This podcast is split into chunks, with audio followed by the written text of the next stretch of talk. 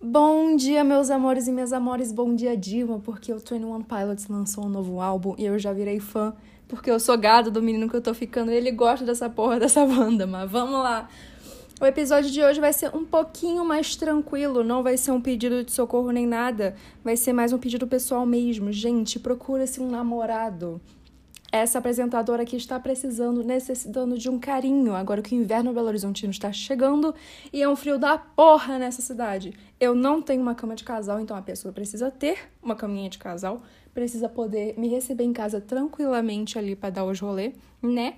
Com todas as precauções ali da Covid, sempre tomando muito cuidado e tal tem que ter um bom score do Serasa, tem que estar trabalhando ou me arrumar um emprego, porque essa madame aqui gosta muito de um bom mimo.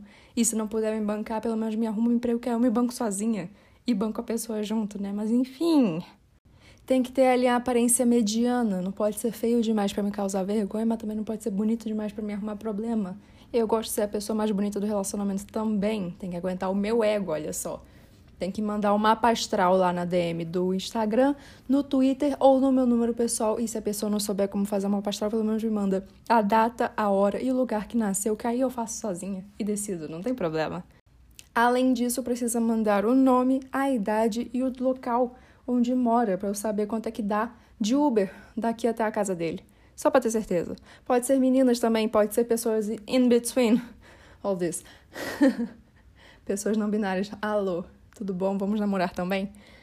Mas o episódio de hoje é esse, minha gente. Aqui vai a perguntinha maravilhosa para fechar essa coisa gostosa que a gente chama aqui desse podcast, dessa carioca com o sotaque menos carregado possível. Vamos lá com a pergunta. Se você pudesse me pedir namoro, como você pediria? Sempre lembrando que o nosso relacionamento viraria um episódio do podcast, tá bom? Quem não aguentar esse tranco, por favor, não me mande currículos, que eu não quero me decepcionar depois mais do que eu já vou. E é isso, até a semana que vem eu vou gravar mais episódios agora e eu espero que minha voz continue bonita do jeito que está. Um beijo!